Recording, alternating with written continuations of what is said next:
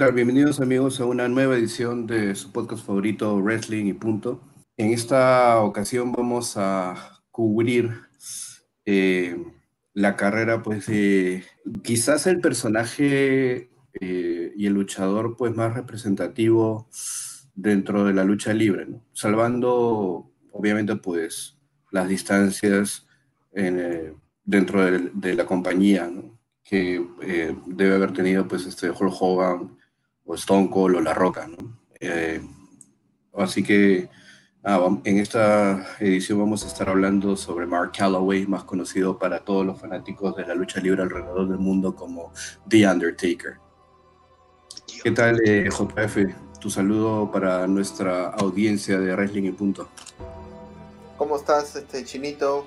Amigos de Wrestling y Punto, bienvenidos nuevamente a, su podcast.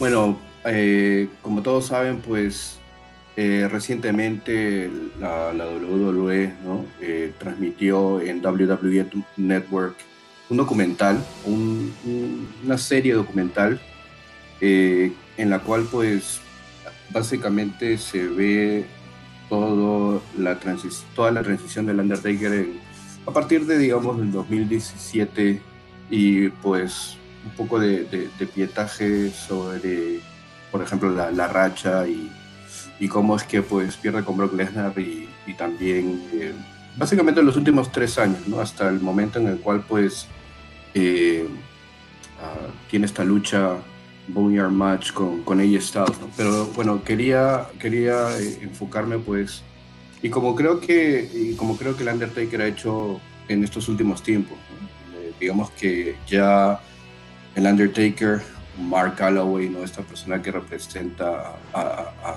al personaje de Undertaker, abierto y expuesto un poco más su intimidad, ¿no? es decir, eh, su vida personal y, su, vida en familia y, se ha desligado pues ya de, no totalmente del personaje, porque para los fanáticos de la lucha libre siempre va a ser eh, el enterrador de Undertaker para nosotros, ¿no? Pero bueno, eh, conocer a través de este podcast un poco más de detalles sobre la vida pues de, de quién es esta persona, ¿no? Mark Calloway nacido en Houston, Texas, el 24 de marzo de 1965, hijo de Frank Compton Callaway y de Betty Catherine Truby. Es el menor de cinco, cinco hermanos, uh, David, Michael, Paul y Timothy. Este último hermano eh, falleció hace poco, en marzo del 2020.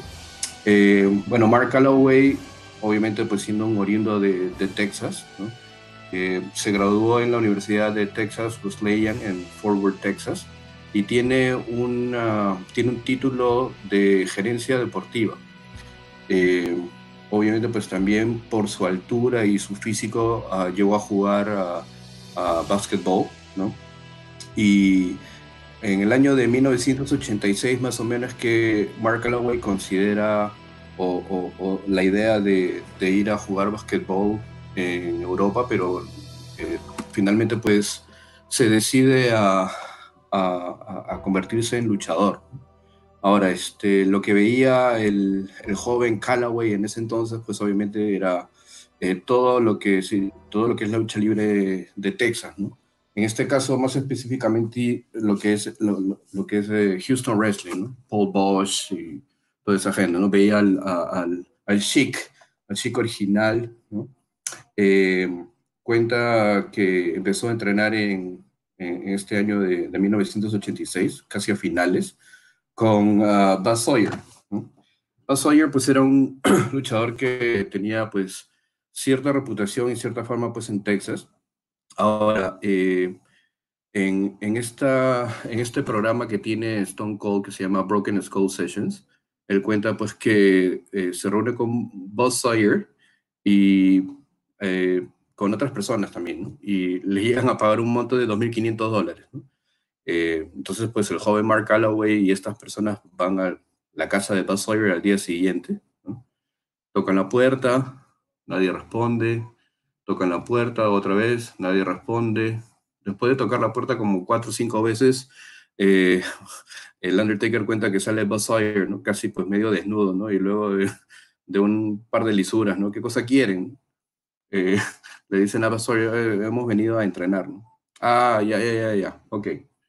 Eh, esta etapa eh, en particular no es muy positiva para el Undertaker porque cuenta que Buzz Sawyer solamente los estiraba, ¿no? O sea, ni siquiera había un ring, o sea, solamente los ponía en una lona, ¿no? En la posición de, eh, de lucha grecorromana clásica, pues y lo único que hacía era estirarle los músculos, digámoslo así, ¿no? O sea, llaves y este, tumbadas en el suelo y esas cosas, pero después de un tiempo, como que tres o cuatro sesiones más, ya, eh, ya iba menos gente, ¿no?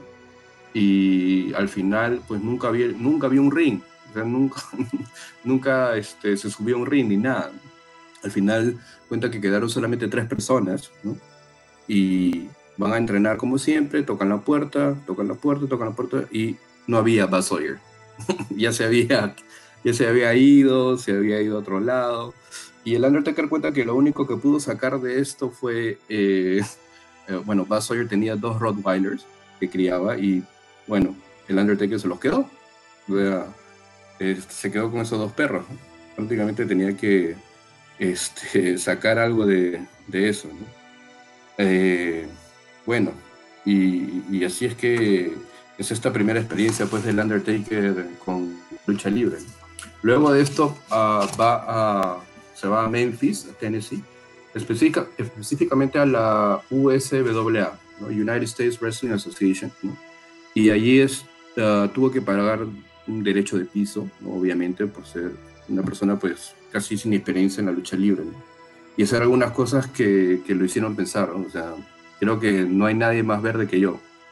Y es allí donde conoce al Soul Taker, ¿no? Uh, para los que saben, Soul Taker es eh, Charles Wright, ¿no? O más conocido como eh, Papashango, ¿no? O The Godfather o Kama Mustafa en, la Nación del, Dominio, ¿no? Eh, no sabían qué hacer con él, entonces, este, bueno, forman una pareja ahí. Y lo que cuenta pues aquí Mark Calloway en el podcast de, Stone Cold en el Broken Ghost Session es que empiezan pues a, trabajar varios shows en Texas. Y eh, en este momento es cuando también Stone Cold empieza uh, la lucha libre. Ya estamos hablando pues 1988, 1989 más o menos. ¿no?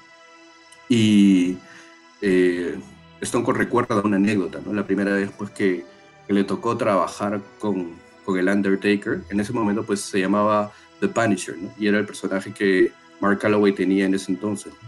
Stone Cold recuerda que una de las primeras veces que, que, que, le, que les toca luchar juntos, ¿no? El Undertaker obviamente tenía un par de años de experiencia, pero sin embargo todavía estaba verde, ¿no?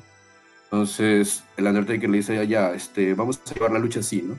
Entonces, cuando uno está trabajando una lucha dentro del cuadrilátero, siempre tiene que llamar a las movidas, o llamar a lo que a, la rutina, a lo que van a hacer. Y en este caso, el Undertaker era el que tenía que llevar la rutina.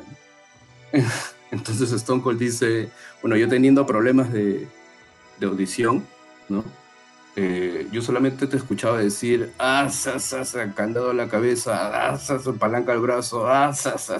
En el cuarto, quinto, ah, sa, sa, sa, ya este, Stone Cold le dijo al Undertaker, ¿qué? Y el Undertaker le empezó, pues, le empezó pues a dar de machetazos, a golpear por todos lados, y obviamente pues eh, eso hizo que Stone Cold este, se pusiera arriba, o sea, tuviera pues una buena aceptación esa lucha, así que este nada, es así como Stone Cold recuerda haber conocido pues, a, al Undertaker. Ahora, luego de esta experiencia en USWA, ¿no? eh, situémonos que para el año de 1988 también eh, había una pareja en WCW, ¿no? se llamaban los Skyscrapers, que era conformada por Sid Justice, ¿no? que todos conocen como Psycho Sid, y Danny Spivey. Y lo que pasa aquí es que Sid Justice se lesiona, ¿no? Y entra pues eh, eh, Mark Calloway, ¿no? Como reemplazo de, como reemplazo de Sid Justice, ¿no? Y bueno, entra a, a, trabajar para WCW, ¿no? Esta pareja, ¿no? De Skyscrapers eran manejados por, por Teddy Long. Undertaker cuenta que tras algunos meses de haber luchado en, pareja, les toca empezar pues un feudo con los Road Warriors. Y, en, y básicamente pues eh, eh, una lucha que, que, se da en The Clash of, eh, the, Clash of the Champions número 10. esta lucha está en YouTube, la pueden buscar. ¿no? La cosa es que luego de la lucha, ¿no? Dan Spivey le dice pues a, al joven Mark Calloway, ¿no? Oye, este, chivolo, tú sígueme nomás, ¿ah?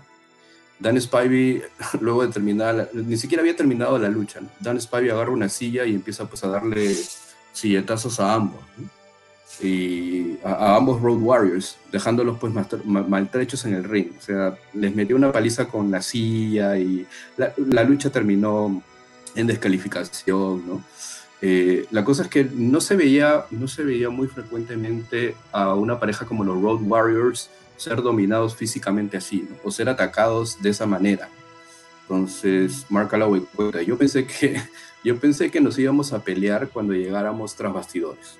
Básicamente era eso. Le dije, aquí los Road Warriors después de esta lucha nos van a matar, vamos a tener que pelear y eh, termina todo ese todo ese altercado, ¿no?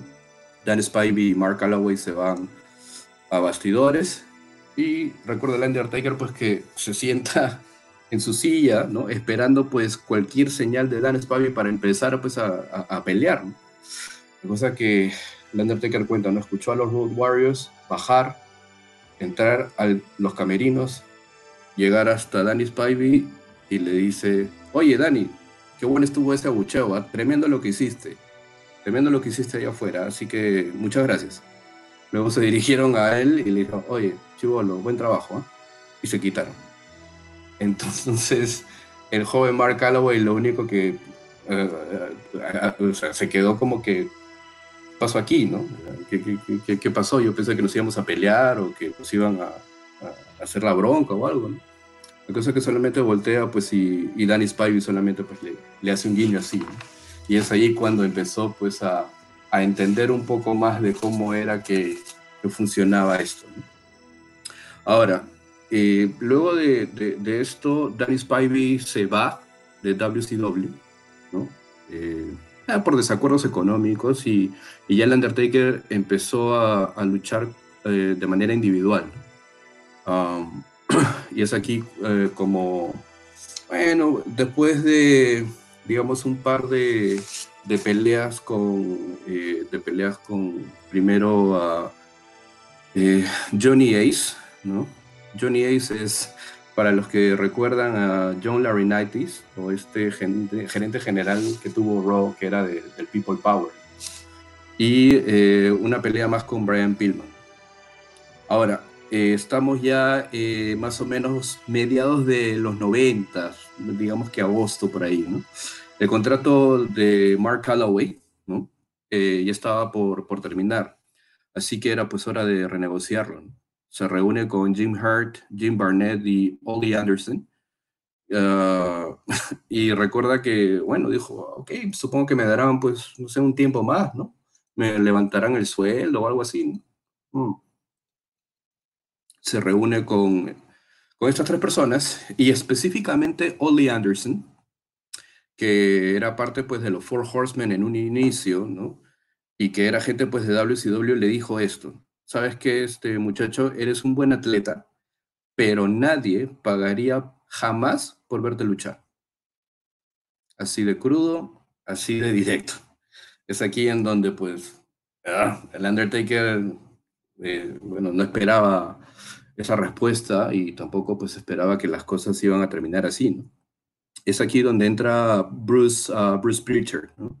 Bruce Preacher cuenta que algunas fuentes de información empezaban pues a dirigirse hacia WWF, concretamente Paul Heyman, que manejaba pues a Mark Calloway o Leonard Taker en ese entonces en WCW. Ah, la cosa es que eh, Mark Calloway iba a tener una lucha contra Lex Luger por el título de los Estados Unidos de la NWA. Esta lucha iba a ser pues observada por Vince McMahon, quien al ver la lucha ah, no, no mostró mucho interés. Sin embargo, fue el mismo Bruce Pritchard que presionaría a Vince para que se reuniera con él. Eh, WCW tenía un show en Middlesland, en New Jersey, el 24 de agosto de 1990. Así que la reunión con Vince eh, se daría al día siguiente. Ahora, ¿qué pasó aquí? El Undertaker también cuenta una historia bastante interesante aquí, ¿no? La cosa es que Paul Heyman y Mark Calloway se reúnen un día antes de la reunión con Vince y Heyman le dice, y, Heyman le dice, oye, este Mark, vamos al China Club, en, que está en New York. El China Club, pues, es un, es un bar, es un club, eh, es un street club, ¿no? La cosa es que el Undertaker dice, ah, pero el día siguiente me tengo que reunir con Vince. No hay problema, todo va a estar bien, no va a pasar nada, ¿no? Bueno, Mark Calloway se compra ropa nueva y a la hora que se, a la hora que se va a sentar en el carro de Paul Heyman, se le rasga todo el pantalón, toda la parte de atrás del pantalón y obviamente pues, se, le hace un huecazo, pues. Y así con ese huecazo y todo, ¿no? Este, van al club, ¿no? Pero el Undertaker pues, solamente se mantuvo sentado en, un, en, en, en una posición y en un, y un sitio todo toda la noche, ¿no? Eh, ya eran pues las 3, 4 de la mañana y el Undertaker le dice a Paul Heyman, oye, ¿sabes qué? Este, este, no sé, eh, quiero coser el pantalón, tú, ah, no, no te preocupes, que no sé qué, ya. La cosa que como pudo el Undertaker trató de tapar el huecazo que tenía en el pantalón. Y así se fue a, se fue a reunir con, con Vince, ¿no? Tratando siempre de, no darle la espalda, porque si no se le iba a ver el hueco en el pantalón. La cosa es que la reunión con Vince estaba yendo, estaba yendo bien, estaba yendo bien y Vince le pregunta. ¿Y tienes este, algún talento escondido? Y bueno, como el Undertaker pues estaba tratando de ser, este, de, de, ser simpático, ¿no? De llevar la reunión, dijo, ah, sí, este, canto bien, canto bien en la ducha. Y al instante el Undertaker pensó, uy, no, ¿para qué le dije eso? Voy a ser el chico de la ducha. Recordemos que en este entonces los personajes en WWE eran bastante, bastante marcados. Así que este dijo, uy, no, ¿para qué, ¿para qué le dije eso? La cosa que ya estaban llegando al final de la reunión y Vince le dice a, a Mark Calloway, ¿no?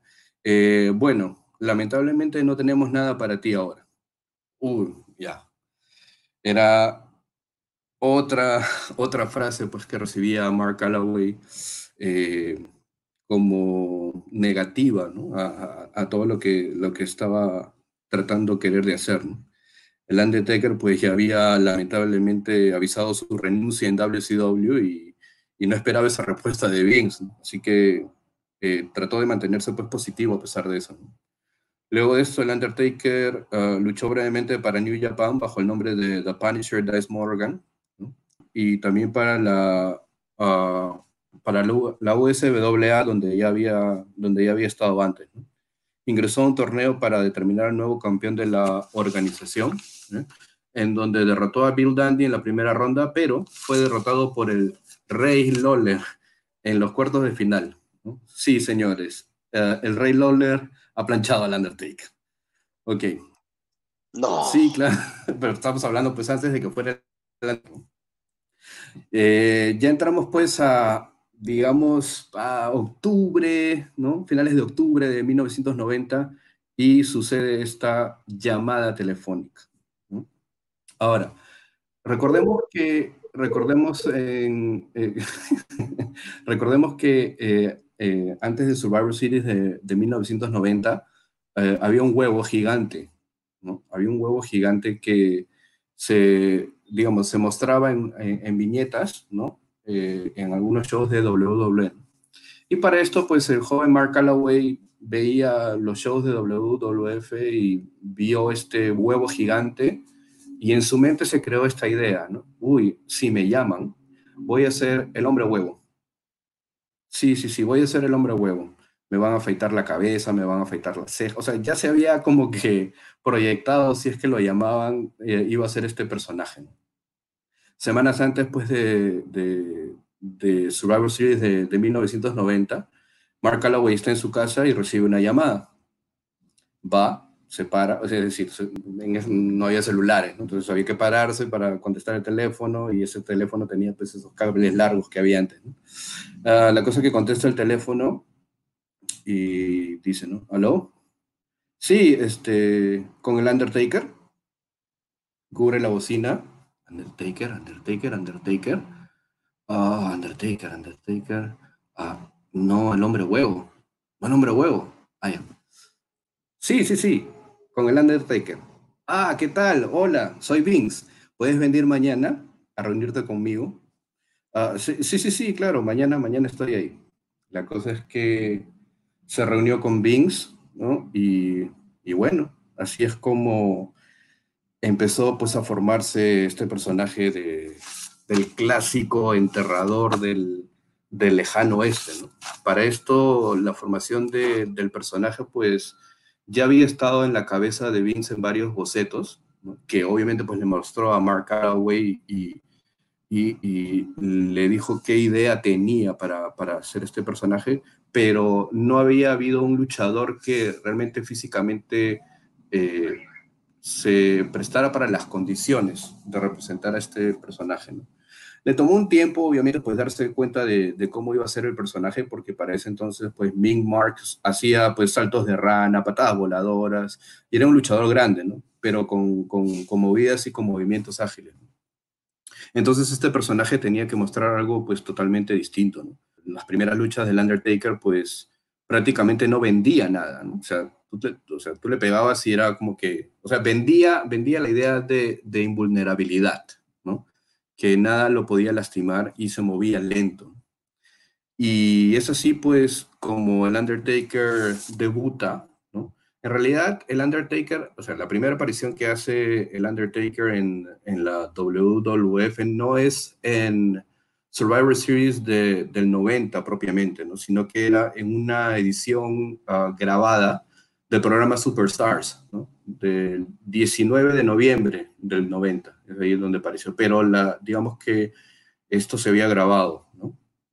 Y obviamente luego de unos tres días después, el 22 de noviembre, en Survivor Series del 90, eh, el equipo de Ted DiBiase, ¿no? Al equipo de Ted DiBiase le faltaba un integrante. Es aquí pues en donde el misterio ¿no? empezó a rondar quién era este miembro misterioso que nadie conocía, ¿no? para que forme parte del equipo de Ted DiBiase y es así como eh, llega el día del evento y Ted DiBiase pues se para enfrente, bueno, con todo su equipo y dice, ¿no? Eh, permítanme, presentarles a mi compañero secreto o al, o al compañero misterioso de, de, mi equipo. Directamente desde el Valle de la Muerte eh, les doy al Undertaker.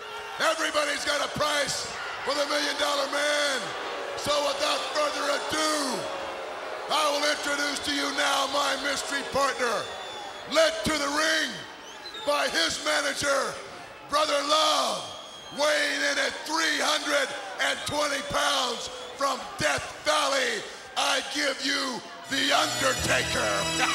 the Undertaker, the mystery partner is now revealed. I never heard of Oh, take a Holy cow!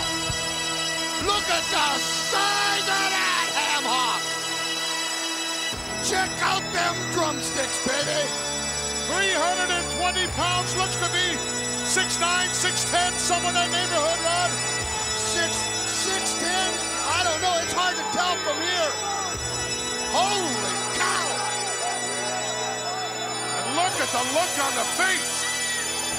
I don't. Think it's his coffee? Doesn't look like he's having a good time. El impacto del personaje del Undertaker fue tal que, eh, eh, es decir, si uno veía a, veía la gente que estaba en las luchas o en los shows en donde se presentaba el Undertaker, pues la verdad que sí asustaba. Me recuerda mucho a la primera vez que vi el personaje. La primera vez que vi el personaje yo tenía eh, 12 años, 11, 12 años. Y cuando lo vi, sí, la verdad que este, siendo pues un niño en ese entonces, sí, sí, la verdad que daba, daba miedito, daba miedito, ¿no? Eh, cuenta Mark Calloway que tuvo que frenarse para no hacer pues algunas movidas rápidas, ¿no? Porque tenía que tomarse su tiempo y obviamente tenía que coincidir con lo que el personaje tenía que mostrar. Siempre vestía de negro, nunca dejó de ser su personaje, vivió su personaje porque... Eh, creo que concordarán conmigo que el Undertaker es muy pegado al kayfabe, ¿no? Es, eh, bueno, hasta hace poco. Pero en todos estos años cuenta uh, Mark Calloway que no es que fuera el Undertaker solamente dentro del ring y cuando iba a los shows, porque cuando no estaba en un show de lucha libre o tenía que viajar, siempre, siempre, siempre vestía de negro, lentes oscuros, eh, y obviamente pues cuando tenía que hacer algo de, de prensa, eh, se presentaba siempre pues con su gimmick, ¿no? Entonces era algo que la gente llegó a creer mucho más y eso ayudó a, a formar más el, el personaje. ¿no? Ahora, a, al mismo tiempo que al mismo tiempo que este personaje debutó, ¿no? Cuenta también que no muchos estuvieron, digamos, veteranos más que nada, ¿no? Algunos veteranos no estuvieron pues muy de acuerdo con el hecho de que un Nobel personaje ya estuviera eh, ya estuviera eh, ya estuviera teniendo atención eh, de la fanaticada y pues al año estuviera luchando por, por el título máximo de, de la empresa, ¿no? Entonces, cuenta también eh, que hubo una persona que lo ayudó mucho para formar su personaje y obviamente también para conducirse dentro del ring y en las promos también, ¿no? que eh, fue uh, Jake Roberts. Jake Roberts uh, le ayudó mucho para poder formar la psicología que tenía que tener el personaje y, y lo que quería mostrar ¿no? y el impacto que este tenía que tener eh, dentro y obviamente pues también fuera del cuadrilátero. Las primeras promos de del Undertaker obviamente pues fueron hechas uh, muchas veces por Paul Bearer, ¿no? pero cuando el Undertaker hablaba decía cosas muy concisas, muy concretas, pero obviamente pues no eran promos sin gritar, era lento, era oscuro, ¿no? Y era eso lo que tenía que, que mostrar. Le tomó un tiempo, dice que le tomó un tiempo pues a aprender a, eh, a aprender a mostrar la psicología de, de, del personaje. La misión, dice el Undertaker, al principio no era pues tener eh, luchas espectaculares, ¿no? De cinco estrellas, sino era poner al luchador arriba, es decir, lograr un impacto con el personaje. Porque obviamente también tus reacciones son diferentes porque estás tratando de poner al personaje arriba y no vender una lucha pues de, cinco estrellas. Eh, y luego de, esto, eh, durante el primer año, si recordarán, al Survivor Series del 91, el Undertaker ya estaba disputando el título máximo de la compañía con, con Hulk Hogan. ¿no? Y al respecto, eh, Hulk Hogan también cuenta una, cuenta una anécdota sobre Hulk Hogan. eh, se pacta la lucha y un, unos días antes de, del evento de Survivor Series del 91, Hogan le dice a Undertaker, oye, este, oye muchacho, por si acaso este, me molesta el cuello, tengo una molestia en el cuello y eh, tengo un problema para, para que me hagas tu finisher, o sea, tu movida final, que era pues el, el tombstone, ¿no? Y el Undertaker le dice, oye, este, de algo, algo de lo que me puedo sentir orgulloso es que yo cuido a las personas con las que trabajo. O sea, es decir, cuido a, a, a mi oponente, su integridad física. Y cuenta el Undertaker que durante todo ese día, ¿no? Lo único que hacía Hogan era esto, ¿no? Señalarle su cuello y, ¿no? Diciendo, por si acaso, ¿ah? Mi cuello, acuérdate. Se da la lucha y con el resultado que todos conocen, ¿no? Undertaker logra convertirse en campeón de la WWF por primera vez, aplicándole una Tombstone Pile Driver sobre una silla a Hogan. Ahora, ¿qué pasó aquí? Si ven la lucha y si ven el final eh, de, la lucha, cuando el Undertaker consigue el campeonato, ¿qué es lo más resaltante que, que recuerdan de ese, de ese final? JF, no sé si tú lo recuerdas. Bueno, lo que yo recuerdo, lo más resaltante es tener a Rick Flair en ringside y Hulk Hogan apl aplicando el Big Boot, ¿no? Eh, a la cabeza del Undertaker pero aparece Paul Bear y distrae al, al árbitro, ¿no? Eh, haciendo la madre de querer subir al ring. El Undertaker eh, coloca en posición del Tombstone Pile Driver a, a, Hogan, mientras Ric Flair prepara una silla para que eh, la llave pueda ser aplicada encima, ¿no? El árbitro cuenta 1, 2, 3 y tenemos pues a un nuevo campeón en la Federación Mundial de Lucha. Eso es lo que yo recuerdo.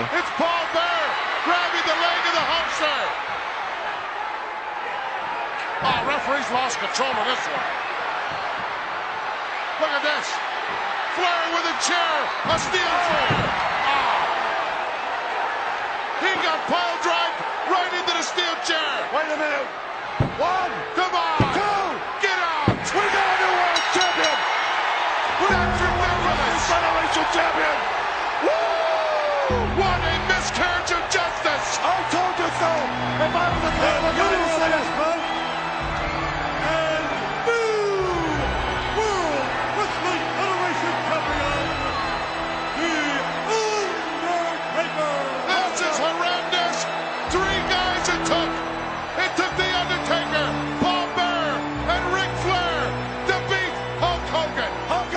Claro, así fue como este, eh, termina pues la lucha eh, de campeonato por, eh, de campeonato en Survivor Series del 91. Entonces, luego de la lucha, eh, eh, el Undertaker cuenta que no sabía que se iba a dar una revancha a los tres días.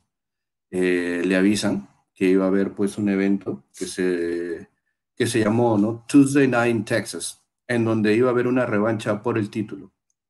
Y que, eh, según lo pactado, eh, no sé, pues Hulk Hogan habrá hablado con Vince, qué sé yo, la cosa es que el Undertaker tenía que devolver, ¿no? Es decir, perder el campeonato nuevamente ante Hogan.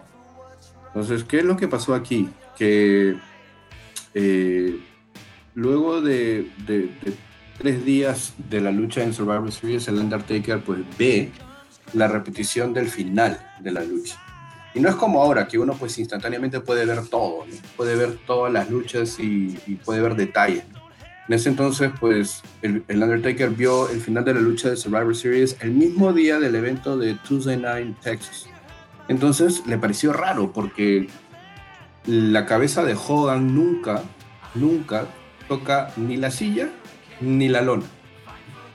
Entonces el Undertaker va a hablar con Hulk Hogan y dice, este, Terry, eh, ¿sabes qué? Eh, he visto el final de la lucha en Survivor Series y tu cabeza no llega a tocar la lona, tampoco llega a tocar la silla. A lo que Hulk Hogan, Terry Boldia, le dice, eh, no, no, no, lo que pasó es que me sujetaste tan fuerte que era como si estuviera atrapado y no me hubiera podido mover.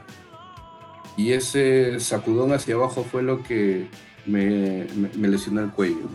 Entonces, bueno. El Undertaker dijo, ok, mmm, ya.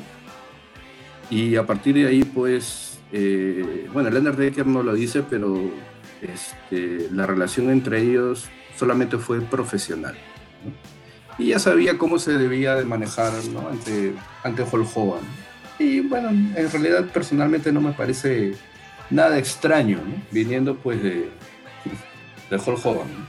Digamos que el personaje más famoso de, de, de, la WWF en los 80 pues tenía... No lo digas, no lo digas. No, no, no, es que, o sea, no es la única historia, ¿no? O sea, digamos que marca la no sé, tiene su ego, pues, ¿no? Pero. Uh, claro. Pero así se conducía. Entonces, Exacto. luego de, luego de esta. De, digamos, de, de, tener el campeonato pues, de la WWF durante solamente tres días, ¿no? Lo que pasó es que hubo ya otros feudos. ¿no? Empezó pues a tener una rivalidad. Eh, eh, por ejemplo, contra Jimmy Superfly y uh, Snuka. Que se convertiría en la primera víctima de, la racha de, del Undertaker ¿no? eh, en, WrestleMania, en WrestleMania 7. ¿no? Y luego de esta lucha con Jimmy Superfly Snuka empieza un feudo también con uh, el Ultimate Warrior, Eh, si recuerdan un segmento que se llamaba The Funeral Parlor. De Paul Better. Y aquí eh, empieza pues esta, esta lucha con, con el Ultimate Warrior. Eh, luego de esto, eh, o perdón, o perdón, esta, este, este feudo se da, claro, este, estoy, estoy este, mal cronológicamente, este, este feudo con Jimmy Superfly, Nuka y el Warrior se da antes de la lucha contra Hogan de Survivor Series del 91. Eh, para ser más exactos, en febrero del 92 el Undertaker se alía con Jalen Nate Roberts, ¿no? Tratando de atacar a, Macho Man, Macho Man Randy Savage, ¿no? Ah, y a su manager Elizabeth, ¿no? Con una, con una silla. Eh, Jake, Jake Roberts trataría de atacar a, Macho Man, ¿no? Y sería detenido por, por el Undertaker. Y es aquí donde pues este, Jake the Snake Roberts le, pregunta ¿no? al Undertaker, ¿de qué lado estás? Y el Undertaker, se, a el, Undertaker le responde, no de tu lado. Entonces empieza pues aquí un feudo con, con, Jake, Roberts que terminaría pues en, WrestleMania 8, convirtiéndose Jake Roberts en la segunda víctima de, del Undertaker en, en WrestleMania. A partir de allí, el Undertaker empezaría pues a feudar a través de 92, 93, ¿no? Con Kamala y con, con el Gigante González. Eh, Gigante González, este luchador basquetbolista argentino, ¿no? Que la verdad es que, eh, bueno, mm, como personaje no creo que haya sido muy relevante, pero uh, en, ese, en ese mismo momento en el que llega el gigante González, pues a, a la WWF también llega Yokozuna, ¿no? Entonces cuenta el Undertaker que Yokozuna empieza a hacer un dark match en uno de estos house shows y el coliseo pues tenía la posibilidad de que estuvieras en la posición gorila, es decir, tras bastidores, ¿no? Y es aquí donde Vince está viendo la lucha de Yokozuna se le acerca el Undertaker, se pone a su costado y los dos empiezan a ver pues cómo es que Yokozuna podía moverse de manera impresionante a pesar pues de, de su tamaño, ¿no? Y el Undertaker le dice a Vince, Vince, por favor, por favor, por favor, por favor, por favor, quiero ser el primero en trabajar con él. Y, el y Vince voltea y le dice, ajá, así, ¿no? Eh, ya, pero yo antes de eso tengo otro oponente para ti. Y voltea y justo viene pues el gigante González por ahí y le dice, ese, con ese te vas a enfrentar. y el Undertaker dice, no, ¿por qué? Bueno, ya. Y la cosa eh, que así empieza pues también el fuego con el gigante González que terminaría pues en WrestleMania 9, en donde el Undertaker gana por descalificación. Recordemos también que estamos en 1993, en donde se da el primer Monday Night Raw, el 11 de enero del 93, y el Undertaker sería el primer evento estelar de ese Raw, enfrentándose y derrotando pues a, a Damien Demento. Ahora, eh, ya para, para 1994, pues el Undertaker empezaría un feudo interesante con, con Yokozuna, ¿no? que culminaría pues en, un, en una lucha de ataúd en el Royal Rumble del, del, 94. Y también otra lucha con, contra él en, en, Survivor, en, sí, en Survivor Series, si no recuerdo, si mal no recuerdo. ¿no? Eh, la cosa es que después de, después de, de, unas, de algunas luchas, ¿no? Eh, o mejor dicho, después de esta lucha, sí, después de esta lucha eh, entre Yokozuna y el Undertaker en, en una lucha de ataúd, eh, aparece pues la imagen del Undertaker desde dentro de ese ataúd y, y, este, diciendo pues que su espíritu iba a seguir, ¿no? Este, vivo. Y el Undertaker no aparecería en WWF por unos siete meses más o menos. Siete meses. En realidad, este, quería un tiempo, un tiempo libre como para, pues, este, reparar algunas, eh, algunas lesiones ¿no? que, que, tenía que sanar. Y eh, a partir de allí, pues, empieza eh, lo que es este, la era de, del hombre muerto, digamos así. durante esta ausencia, pues, la, la WWF promocionó su, su regreso. ¿no? Mostrando unos videoclips de, de, algunas personas que, que habían este, asegurado ver a, haber visto al Undertaker. Luego de, de, de WrestleMania de los 10, eh, que se dio en el Madison Square Garden, en donde no participó el Undertaker, Ted DiBiase presentaría pues a, un Undertaker de regreso en la WWF.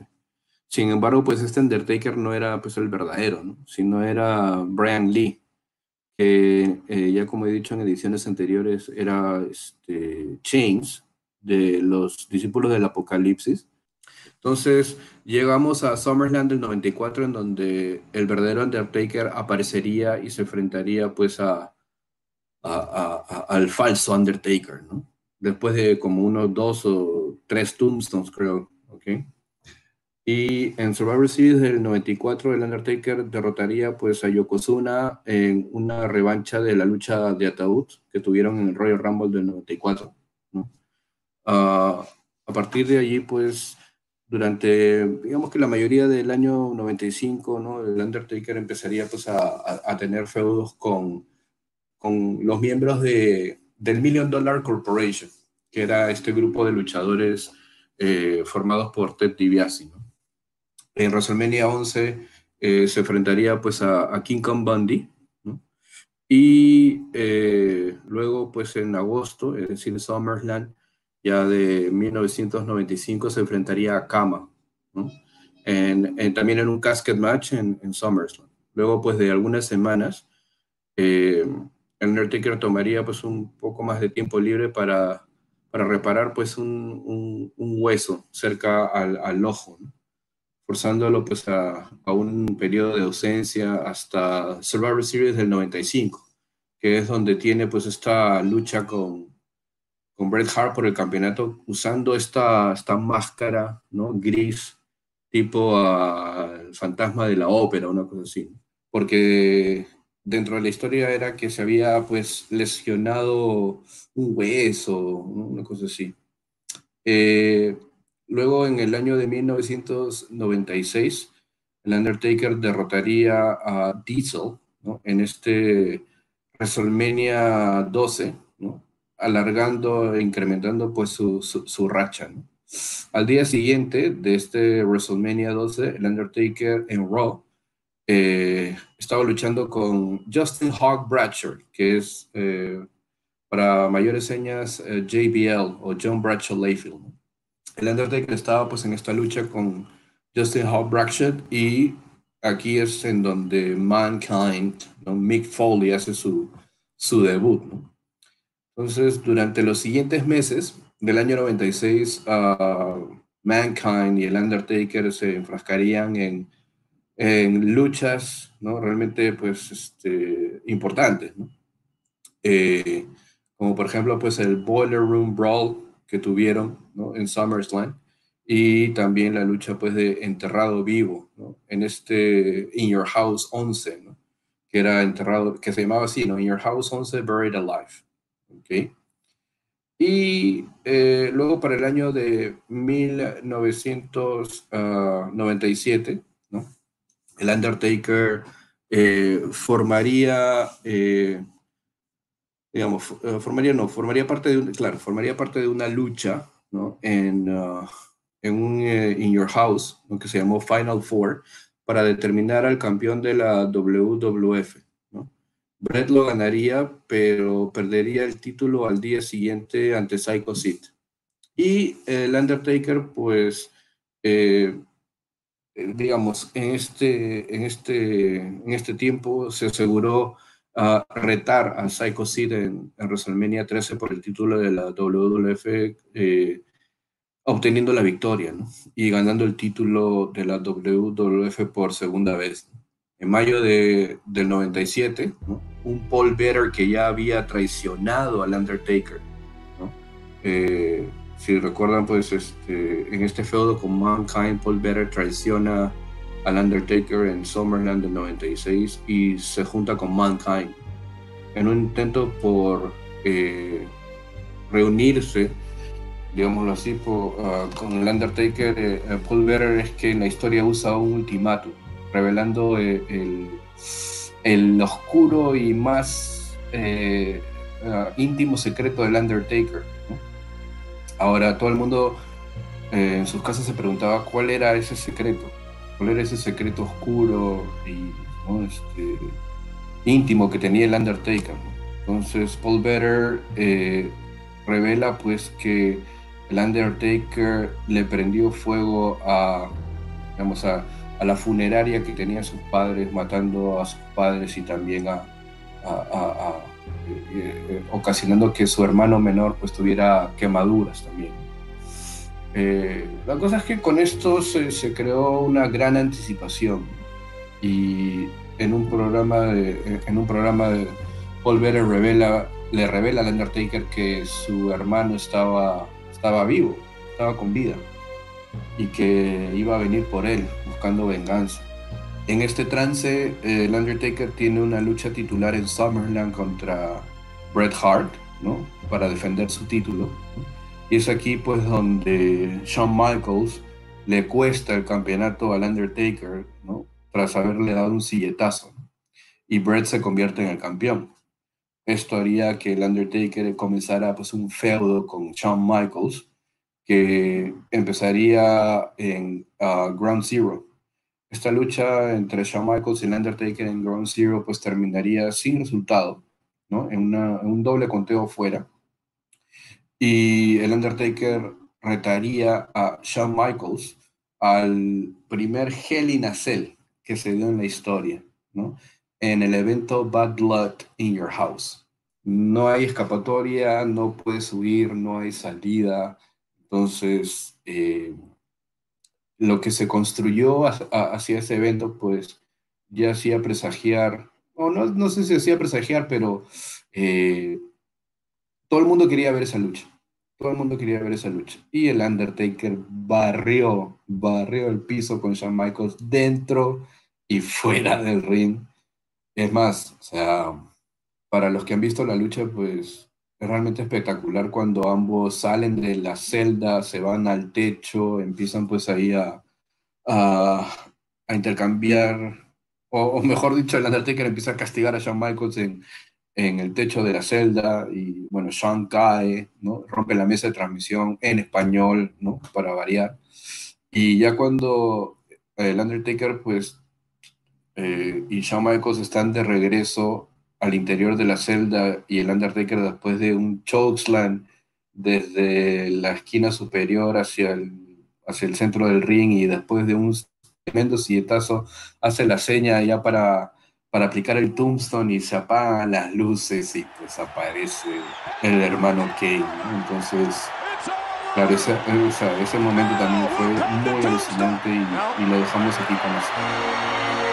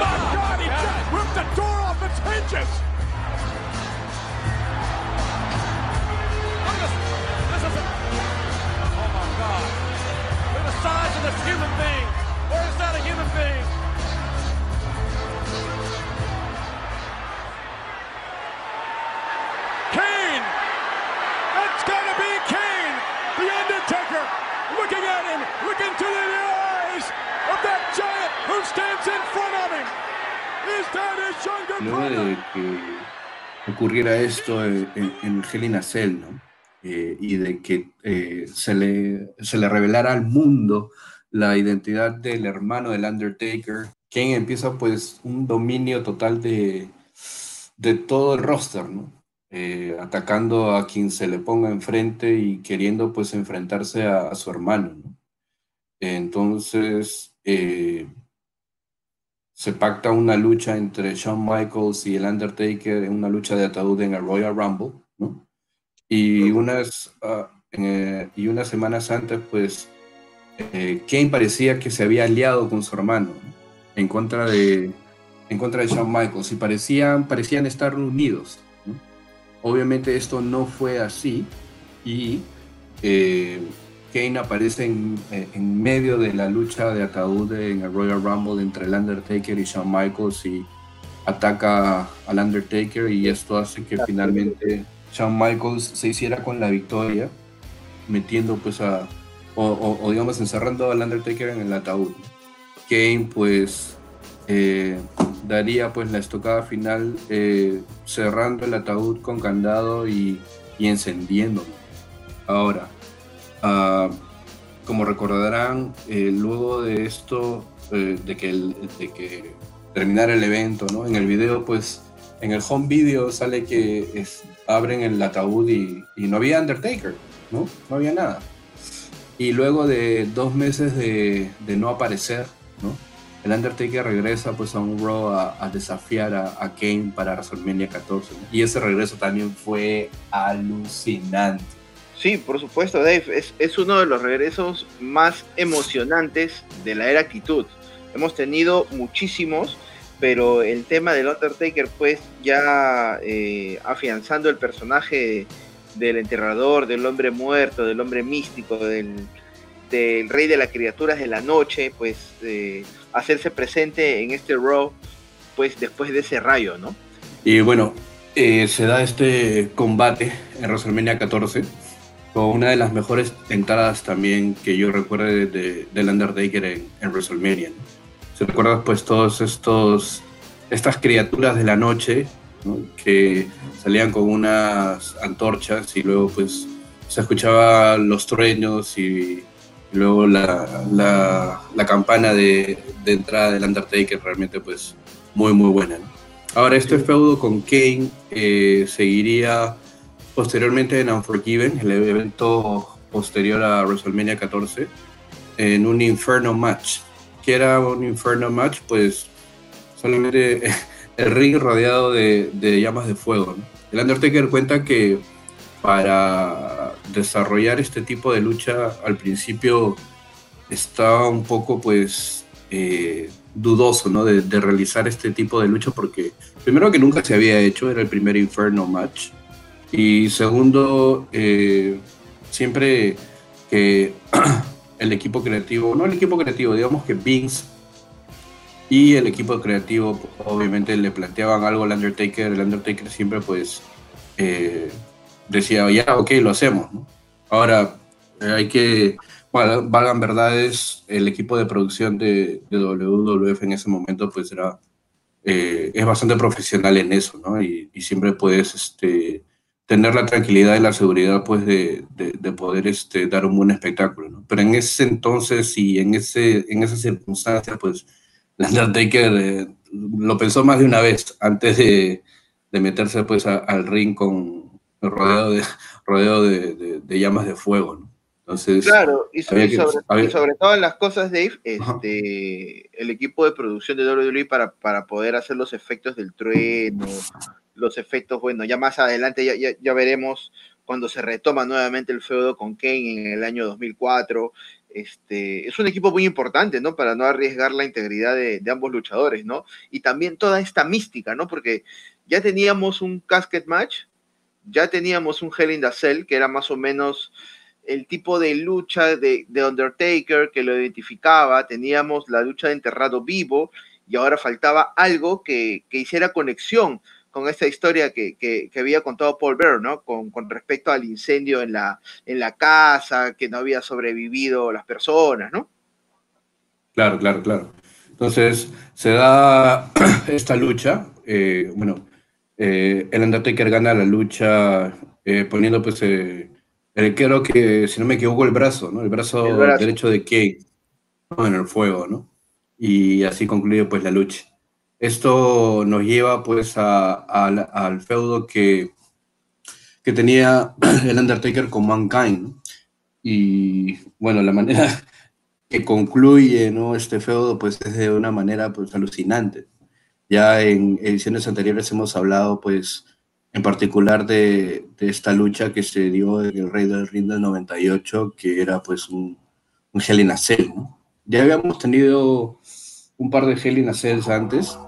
Eh, si recordamos, pues uh, en Bad Blood del 97, Shawn Michaels y el Undertaker participan en la primera lucha de Hell in a Cell y posteriormente, pues en, en, en un Raw también creo que se da eh, un par de luchas, una lucha en pareja.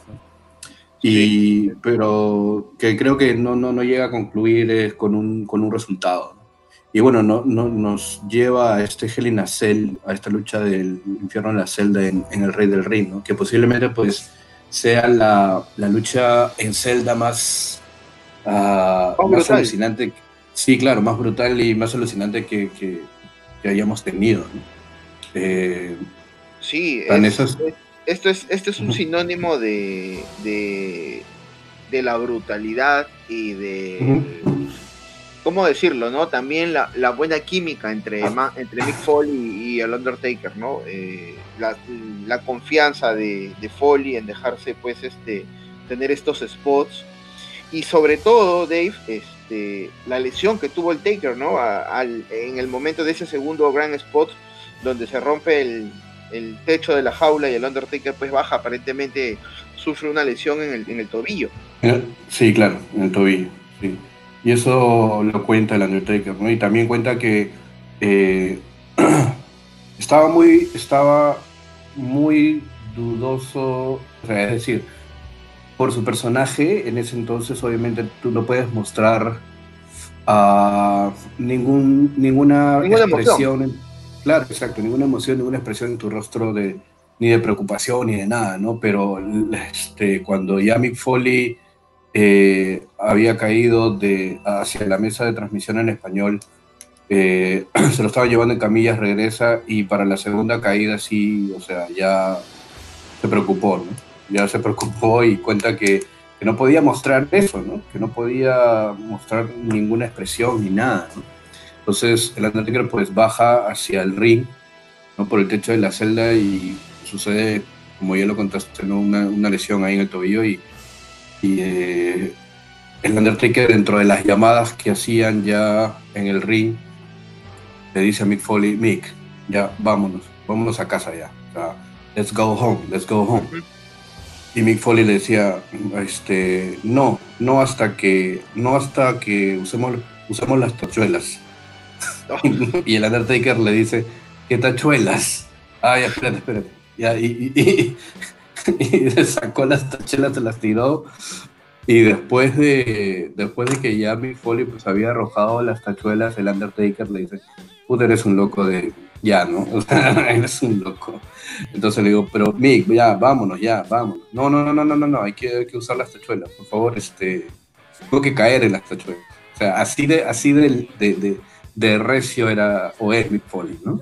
Sí, recio. Y, y, además, a, a, además de ese recio, siempre lo que dice Migno, si siente que no se está haciendo el daño suficiente, él piensa que está estafando al fanático que ha pagado su entrada, pues, para, para poder verlo, ¿no? Sí, claro. Y esto no solamente ha sido, pues, este, con, con el Undertaker, no ha sido también con otros rivales, han sido también en Japón, pues, ¿no? Pero ya eso, es, eso pertenecerá a un capítulo para Foley, pues, ¿no? Estamos hablando claro, de, del Taker. Luego del de, de Hell in a Cell en el Rey del Ring, hay un evento que se llamó Fully Loaded del 98, en el cual pues el Undertaker y Kane se convierten en campeones en pareja. Pero había pues la sospecha de Stone Cold de que el Undertaker y Kane estaban trabajando, eh, eran aliados, ¿no? Entonces, algo que, algo que luego se confirmó, ¿no? Se confirmó luego de, de este evento Fully Loaded y que va en ruta hacia SummerSlam del 98, ¿no? con eh, el Undertaker retando pues a, a, Stone Cold por el título y Kane siendo pareja con Mankind y también es, consiguiendo pues, los, los, títulos en pareja. ¿no? Se da esta lucha en, en SummerSlam de, del 98, a pesar de que Kane pues eh, va con la intención de ayudar a, al Undertaker, el Undertaker le dice, no, esto es entre él y yo nada más y, y lo manda tras batidores. ¿no? Entonces, el Undertaker, eh, el Undertaker eh, termina la lucha pues sin la ayuda de Kane y obviamente pues Stone Cold retiene el campeonato. Para septiembre se da esta triple amenaza, ¿no? Ideada por, por Vince McMahon en Breakdown in Your House, que era pues Stone Cold defiende el título en una triple amenaza entre Kane y el Undertaker, pero pues obviamente era, era como una lucha en desventaja apañada, ¿no? Claro. era un handicap match, Entonces, lo que pasó aquí, pues, si recuerdan a todos ustedes, a Stone Cold es planchado por el Undertaker y Kane al mismo tiempo y el árbitro cuenta, hace el conteo de tres. Entonces, no se sabía quién iba a tener el campeonato, ¿no? Y a partir de ahí, pues, eh, empieza también el, digamos, este, el, eh, el, involucrar, el involucrar al Undertaker y a Kane dentro de este feudo, gran feudo, ¿no? Entre Stone Cold y Vince McMahon, pues, ayudó mucho también, ¿no? Ayudó mucho para poder desarrollar la, la historia. En, septiembre, en septiembre pasa esta triple amenaza entre el Undertaker, Kane y Stone Cold. Stone Cold pierde el campeonato y en Judgment Day en el evento de octubre del 98, en Your House, en, en Judgment Day, el Undertaker y Kane pelearían por el campeonato máximo de la WWF en ese entonces, pero Vince había hecho que Stone Cold fuera el árbitro, el árbitro especial. Y bueno, la cosa es que no hubo un ganador claro porque eh, Stone Cold atacó a ambos. ¿no? Stone Cold se negó a contar, me acuerdo. Se negó a contar. Exacto. No quiso contar. Sí, claro, se negó a contar el pin para cualquiera de los dos. Entonces, este, o sea, noqueó a ambos y, y, con, con, con, Undertaker y Kane en la lona, ¿no? De espaldas, pues Undertaker hace una doble cuenta de tres, ¿no? Entonces, y manda a sonar la campana, entonces no había, no había un, un claro ganador, ¿no? Es aquí donde también en, este mismo evento, en esta misma lucha, que Paul Better regresa, ¿no? Para traicionar a Kane. Kane eh, le da la espalda a Paul Better y Paul Better pues le da un silletazo, ¿no? Eh, consumándose así pues el regreso de Paul Better a, las filas del Undertaker. Y es aquí donde se forma el Ministerio de la De la oscuridad. Ajá. Entonces, digamos que aquí el Undertaker sufre nuevamente otra transformación dentro de su personaje, ¿no? Eh, ya era, o sea, un villano nuevamente, ¿no?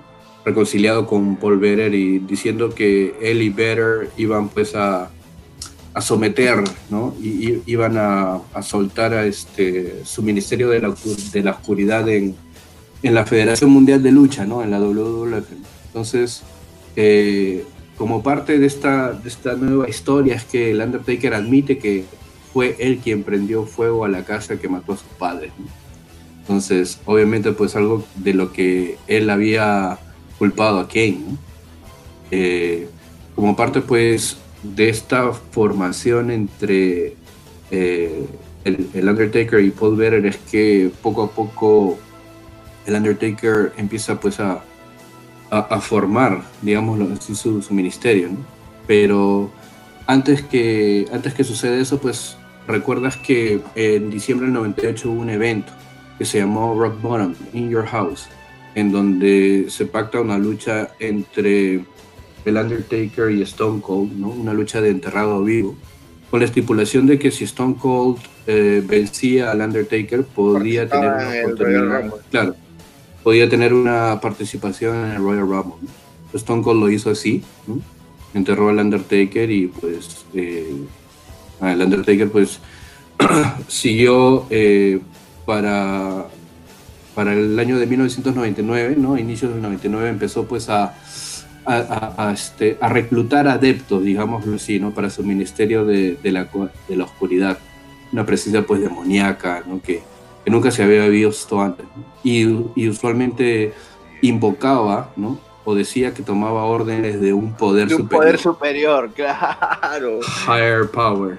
El poder superior. Cosa que obviamente, pues, uh, cuando, tú veías las entrevistas, las promos de Undertaker en ese entonces, enero del 99, todo el mundo decía, qué, poder superior, ¿no? ¿Qué, tiene, quién es, ¿no? Y ni siquiera te percatabas de eso, ¿no? Solamente decía higher power, ¿qué será? Pues el demonio, ¿qué será?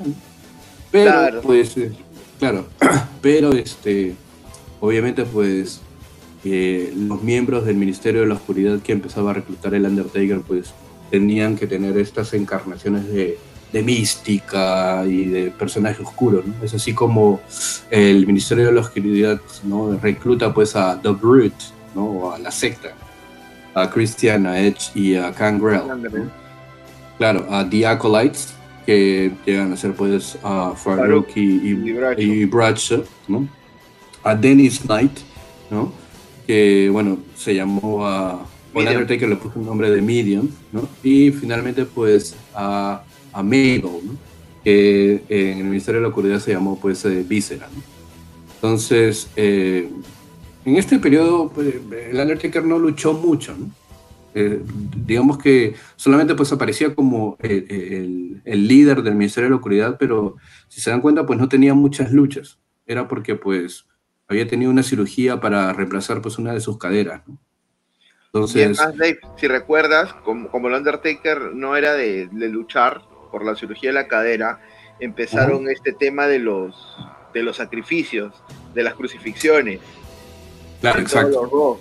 que eran así, ya era algo. nunca, bueno, yo no recuerdo haber visto estas cosas. O lo hemos visto en ECW ya, pero de una forma más este ¿cómo decirlo, no? más, más rudimentaria. Más rudimentaria, ¿no? Pero acá era un tema más de, la oscuridad, la brujería, el tema místico. Claro, no, sí, o sea, era, era, era, bien dark, era bien oscuro la cosa, ¿no? Entonces, este... Y bueno, como parte de, que, de que dentro del ángulo el Undertaker no podía, no podía luchar, ¿no? El Undertaker expresó pues su, su deseo de controlar la Federación Mundial de Lucha, ¿no? o World Wrestling Federation, y su idea de desplazar al dueño, ¿no? a Vince McMahon. Entonces, eh, estas ambiciones pues culminarían eh, con una rivalidad entre el ministerio y la corporación, que empezó pues más o menos por esta época, finales de enero, febrero ¿no? del 99, resultando pues en, una lucha ¿no? entre el Undertaker y, el Big Bossman. Eh, el Big Bossman en WrestleMania 15, ¿no? que se enfrentaron, pues, claro, que se enfrentaron en una lucha en Zelda, ¿no? Que el Undertaker obviamente pues ganó, ¿no? Entonces. el, eh, final, el final. Claro, el final. Sí, el final. Lo, lo organ al Big Bossman, lo organ. Claro. Claro, es una tremenda escena. ¿no? Luego, pues en, en, Backlash, este año también del 99, el Undertaker decide, pues, raptar a, la hija de, del dueño, ¿no? Decide raptar a, Stephanie. Sí, después de su lucha con, con Shanrock. Exacto, exacto. Entonces, algo que pues también hemos comentado aquí como parte de, del programa que hicimos eh, hablando de Backlash, ¿no? Entonces, eh, posteriormente, pues lo que sucedería aquí es que Shane McMahon, que ya había le había faltado el respeto pues a su padre y había eh, tomado el control de lo que era la, corporación debido a que Vince estaba pues preocupado por la integridad y por la por el bienestar de Stephanie y es que pues Shane se une finalmente al Ministerio de la Oscuridad, ¿no? dando lugar al, Ministerio Corporativo. Y a partir de allí, pues el Undertaker tendría una oportunidad titular. ¿no? en Over the Edge, este pay-per-view del 99, que pues lamentablemente también tuvo un suceso trágico para nosotros, para los fans de la lucha libre. Es el evento en donde pues lamentablemente pierde la vida el Hart, Pero, ah, en el evento estelar, el Undertaker retaba por el campeonato de la WWF a Stone Cold Steve Austin con Shane en su esquina y con Vince en la esquina de Stone Cold. Lo curioso de esta lucha es que pues el Undertaker logra coronarse como campeón luego de una rápida cuenta de, Shane McMahon. Y en las semanas eh, posteriores eh, se revelaría que el poder superior al que se refería el Undertaker era Vince McMahon, creando pues así también más eh, digamos, más interés para la historia, para el feudo entre Stone Cold y Vince. Finalmente, pues, el Undertaker eh, defiende el título en el Rey del Ring del 99 ante La Roca. una tremenda lucha. Sí, un tremenda lucha. Una tremenda lucha que, que o sea, aparte de, tener todos los elementos de una buena lucha, ¿no? También tenía muy buenos elementos de historia, ¿no? Porque si recuerdas, pues eh, Paul le alcanza cloroformo al Undertaker, se lo da a la roca, la roca se recupera, entra Triple H, interviene, entonces una, una muy, muy buena, muy buena lucha, bastante, bastante retenida. Dave, hay algo, que, pues, hay algo, que, te estás olvidando. En ese programa Raw, donde se descubre que Vince es este el poder superior, también pues este está esta clásica escena de Stone Cold, pues no siendo nombrado el nuevo Ah, sí, claro, el CEO de, la compañía. de la compañía. El jefe, el jefe y director ejecutivo, ¿no? No, no, no, no lo he olvidado, sí, claro, claro que recuerdo, sí, o sea, ese segmento, pues, es uno de los que más he visto, ¿no? Pero, eh, claro, quería centrarme, pues, más en, más, más en el Undertaker. Está bien, está bien, está bien, está bien, está bien. Y posteriormente, pues, eh, al evento Rey del Ring, eh, al día siguiente, pues Stone Cold logra recuperar su campeonato, ¿no? porque pues él, como ya lo mencionamos, él como director de la compañía había, había escrito un, contrato, se había escrito a él mismo un contrato para retar al campeón al día siguiente del Rey del Ring, sabiendo que Shane y Vince podrían hacerle trampa.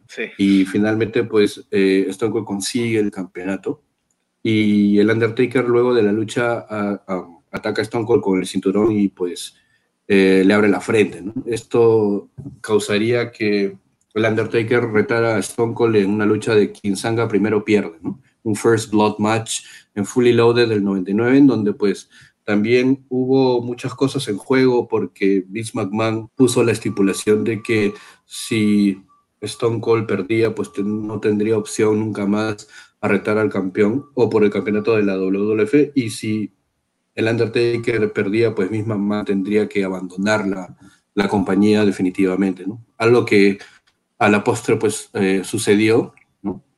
Y el Undertaker a partir de ahí o luego de este evento de Fully Loaded del 99 empezó una historia uh, en la cual hacía pareja con el Big Show, ¿no? una, una, pareja pues que si recuerda se llamó The Unholy Alliance, ¿no? Que llegó a conseguir el campeonato, ¿no? Un par de veces el campeonato en parejas.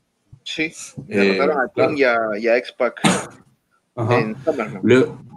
Exactamente, ¿no? Luego de justamente esta victoria eh, eh, en SummerSlam, el Undertaker sufre una, una lesión, ¿no? Una lesión creo que, si no me equivoco, en la, en la digamos que en, el área inglar, en la ingle, Y bueno, esto obviamente también le, no le permitió competir pues en, en, luchas en las semanas que, que siguieron, ¿no?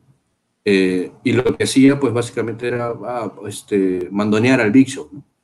Diciendo, diciéndole que básicamente pues haga, o sea, luche por él prácticamente, ¿no? Eh, aquí ya es cuando poco a poco vemos un, digamos, un cambio en el Undertaker porque ya había dejado pues la vestimenta que usaba dentro de lo que es el Ministerio de, de la Oscuridad, y ya no usaba pues este, ningún, ninguna túnica negra, larga, ¿no? Eh, y eh, lo que pasó aquí es que, bueno, lo que se dice es que eh, en este momento es que el Undertaker empieza ciertas conversaciones con WCW, concretamente pues con Kevin Nash, pero que yo creo que, o sea, es lo que se dice, pero no creo que el Undertaker pues haya querido realmente abandonar WWF para irse a WCW. Entonces. Claro, pero eso, eso tampoco lo hace, lo hace ser sordo, ¿no? O sea, si vienen y le ofrecen algo, tiene oídos para escucharlo. Bueno, es lo que se dice en realidad, ¿no? Pero, bueno, sí, yo tampoco creo que eh, hayan sucedido estas conversaciones y si sucedieron, pues se dice que el Undertaker tuvo estos cambios dentro de su personaje en esta etapa porque eh, de haberse concretado su contrato o digamos, claro, su, contrato en WCW eh, hubiera utilizado pues su nombre, ¿no? Callaway o Mark Callaway, para no entrar pues con, eh, en conflicto con lo que era su personaje del Undertaker. Ahora, sí, para compensar, para compensar digamos que un poco su falta de actividad física ¿no? dentro del cuadrilátero, lo que, lo que hizo el Undertaker en esta etapa era de, ser muy, de, dar muchas entrevistas, muchas promos y, y de hacer bastantes comentarios ah, de tipo sarcástico y, y revelador y también eh, confrontacional con, con, sus oponentes. Llegamos pues a septiembre del 99 y ya Triple H eh, era el campeón. Si recuerdan ustedes, eh, Triple H pierde el título con Vince en un SmackDown, ¿no? Y eh, Vince eh, rechaza tener el título en el siguiente Raw y pone el título en disputa en un Six Pack Challenge. Eh, inicialmente, pues, dentro de este Six Pack Challenge, pues iba a estar La Roca, el British Bulldog, Big Show, Kane, Mick Foley, ¿no? Y Triple H. Entonces, o perdón, en, vez de en vez de British Bulldog creo que iba a estar el Undertaker, pero eh, la cosa es que, eh, si recuerdas, eh, si recuerdas en un SmackDown JF, Vince hace luchar a Triple H en varios tipos de lucha, en varios tipos de lucha. En una lucha de cuarto de calderas, en una lucha de ataúd, en una lucha en, este, creo que, mal no recuerdo, fue en soga, creo, o Blue Rope, pero en varios tipos de lucha. Y en una de esas luchas, que era pues la lucha justamente de, de era que tenía que enfrentarse al Undertaker, ¿no? pero el Undertaker le dijo a Vince, no, yo no voy a hacer nada de eso.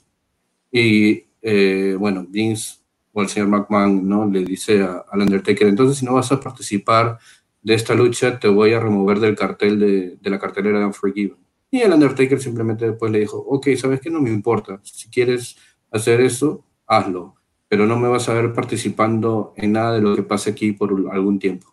Y es así donde no vemos al Undertaker, o no veríamos al Undertaker durante, durante varios meses, que en realidad pues era eh, para tratar esta lesión que tenía pues en, en, la ingle, ¿no? este Mark Calloway.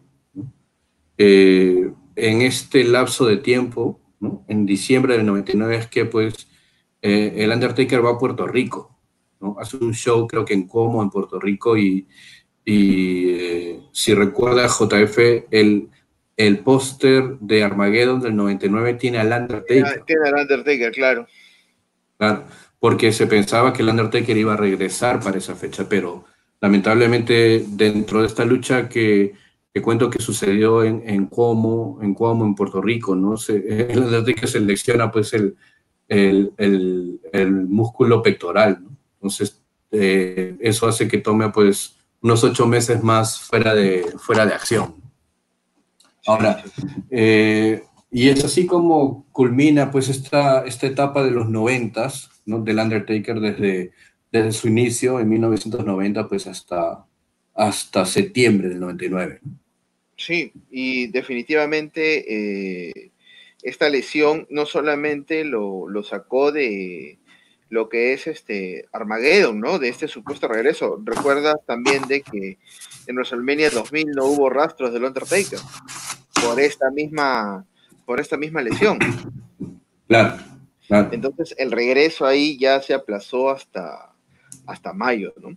Ahora, ya teníamos pues este un Undertaker que, que se dirigía al público, ya no vestía eh, de negro con con túnica, como usualmente pues este inició y la evolución que, que, tuvo su personaje eh, en la vestimenta hasta, hasta esta lesión, ¿no? Ya nos estábamos preparando para poder ver una nueva faceta del Undertaker. Y es así como en mayo, en el evento Judgment Day del año 2000, el Undertaker hace eh, su regreso y no sé si recuerdas, Dave, este, esta lucha que se dio entre Triple H y La Roca, la lucha del Iron Man. Claro, claro que sí la recuerdo, tremenda lucha. tremenda lucha. Una lucha pues de, de, una hora en la cual pues el feudo entre Triple H y La Roca pues llegaba a un punto, un punto máximo, un punto máximo álgido de, de ebullición. La, la Roca era, entraba como campeón, y ya se había formado pues el, el tándem McMahon-Hamsley, que no solamente pues era Stephanie Triple H y DX, sino también pues entraba Vince, entraba Shane, entonces eh, mucho mayor desventaja para La Roca. Entonces se da esta lucha y ya, claro, tremenda lucha. Pero eh, en ruta esa lucha, eh, claro, recuerdas las viñetas, ¿no? Claro, eso, es lo que te iba a decir, las, las niñas. Ajá, claro, claro. Las niñas vestidas de blanco.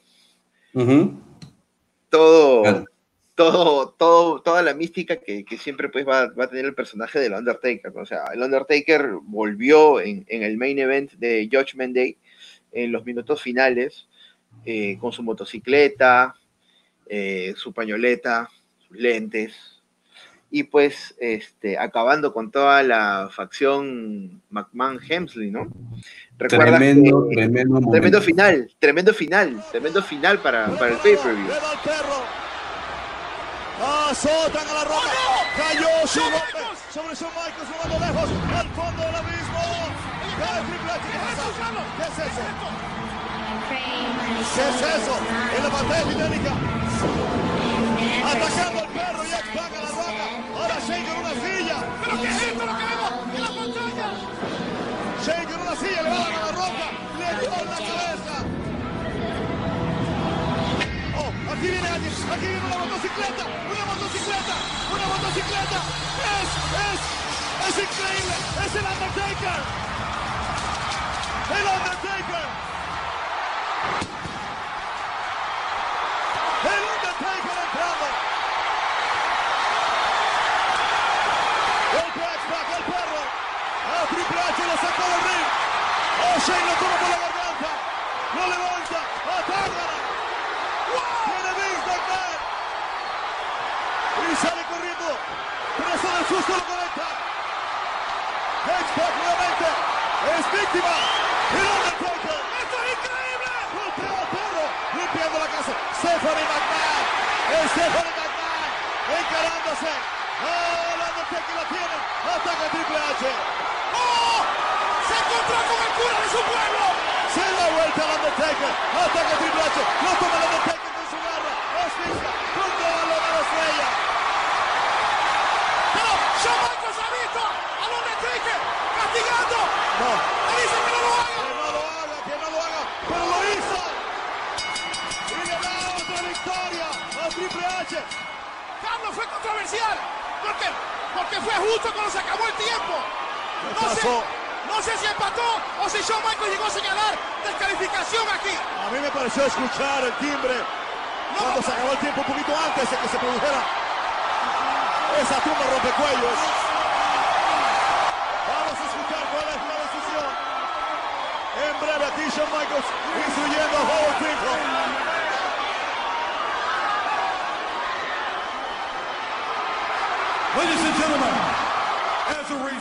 Of a disqualification due to outside interference, Por the área. winner of El the ganador fall, de esta caída es Triple Triple H. H.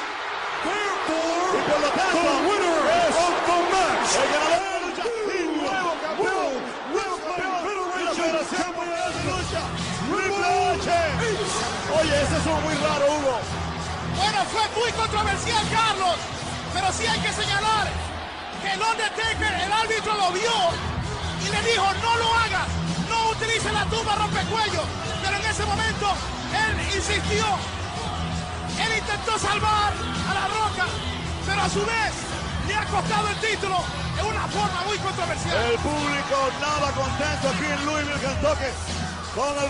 Donde lo ves a Shawn Michaels diciéndole al Undertaker, no, no le hagas la tumba rompecuellos, no le hagas la tumba rompecuellos, y hace igual y mandan a sonar la campana, que también ahí hay un poco de controversia, ¿no? Porque ya había sonado, Claro, sí. el tiempo ya había acabado. Claro, el segundero, es- sí, sí, sí, hubo, hubo, un error- hubo un peque- una pequeña descoordinación de timing, ¿no? Si es que tienen la oportunidad de ver la lucha, claro, sucede esto, ¿no? El, el segundero llega a, ya había llegado pues a hacer hace rato, ¿no? Y el, y el Undertaker pues todavía no le había metido el Tombstone, tenía Triple H pues justo para ejecutar la movida, pero justo cuando el Undertaker ejecuta la movida, suena de manera pues ya descoordinada la chicharra, ¿no? Claro, Pero sí, tremendo momento. Claro, y ahí era la, duda, ¿no? Que, la decisión de Shawn Michaels, que era lo que, lo que, lo que iba a decidir con respecto, ¿no? Si era descalificación, si daba por terminada la lucha. Bueno, pues Shawn Michaels le dio la caída a, a Triple H y pues este Triple H le quitó el título a la Roca, ¿no?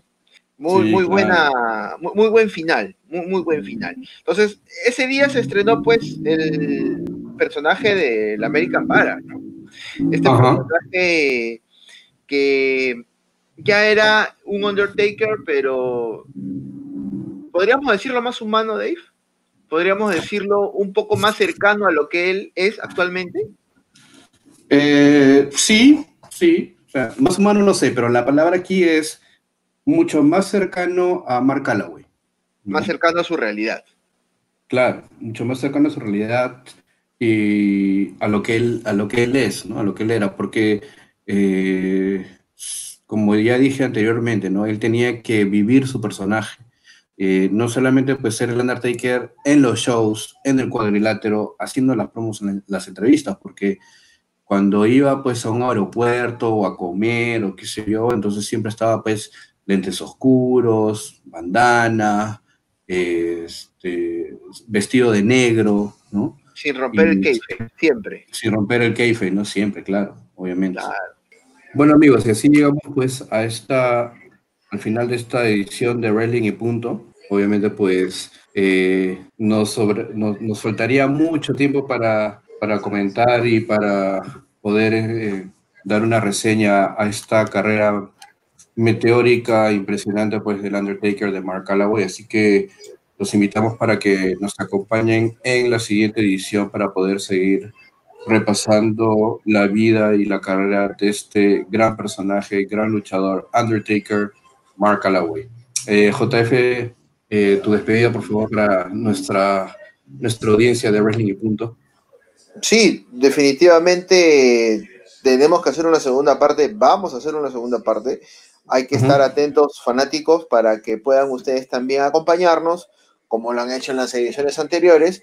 Y sobre todas las cosas, ¿no? Eh, vayan ustedes compartiendo el programa, sigan eh, dándole like a la página de Helton, sigan compartiendo con sus amigos, que aquí nosotros siempre vamos a hacer lo mejor para todos ustedes.